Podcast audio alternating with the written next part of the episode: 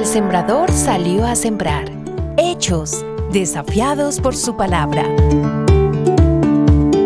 Hace algunos días atendía una situación delicada donde se me invitaba de parte de uno de los asistentes en la reunión tener cuidado, porque conocía de alguien que se vio acusada ante un juez por enseñar los valores de la palabra de Dios.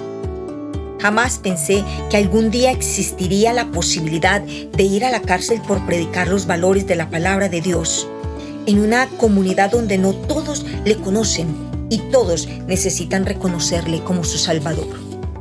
Al acercarme al texto de Hechos, capítulo 5, versículos 17 al 42, observo la persecución en contra de los apóstoles se levanta el sumo sacerdote y sus partidarios con enojo y envidia y arrestan a los apóstoles.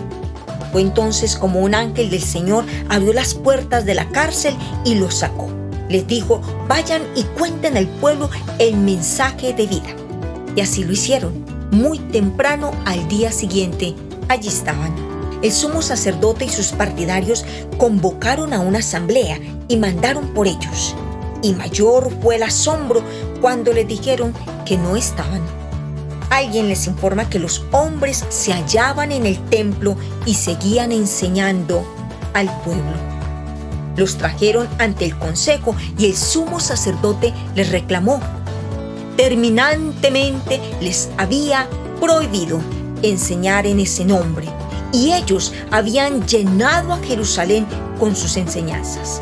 En el versículo 29, Pedro y los apóstoles les responden, es necesario obedecer a Dios antes que a los hombres.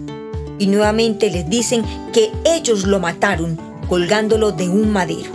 Dios lo resucitó y exaltó como príncipe y salvador para arrepentimiento y perdón de pecados. Al escucharles, enardecieron de ira.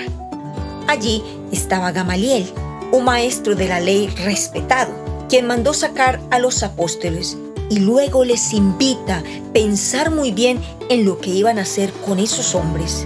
Les aconseja dejarlos en paz, soltarlos, y así lo que hacen, si es de origen humano, fracasará. En cambio, si esto era de Dios, no podían destruirlos porque lucharían contra Dios. Fue así como antes de soltarlos los azotaron. Los apóstoles salieron felices porque habían sido considerados dignos de sufrir por causa del nombre.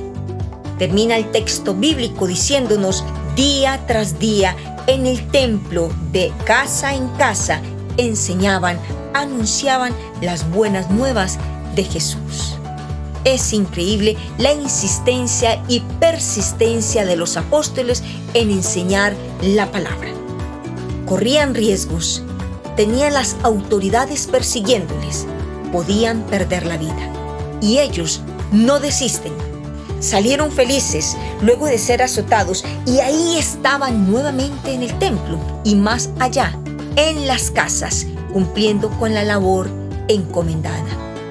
Juan capítulo 16 versículos 33 nos dice, En este mundo afrontarán aflicciones, pero anímense, yo he vencido al mundo. Seguramente en estos tiempos seremos testigos de cómo la maldad aumentará cada día y será necesario la fortaleza de los cristianos, convencidos de que Dios nunca nos soltará. Oportunidad grandiosa y desafío enorme donde escasea la palabra, es hora de levantarnos y no parar de enseñar las verdades de la palabra que hace libre a la humanidad. Conocerán la verdad y ésta nos hará libres. Hechos, desafiados por su palabra. Dichoso es el que oye y retiene la semilla. La la Semilla del Día es una producción de Iglesia Presbiteriana Cumberland.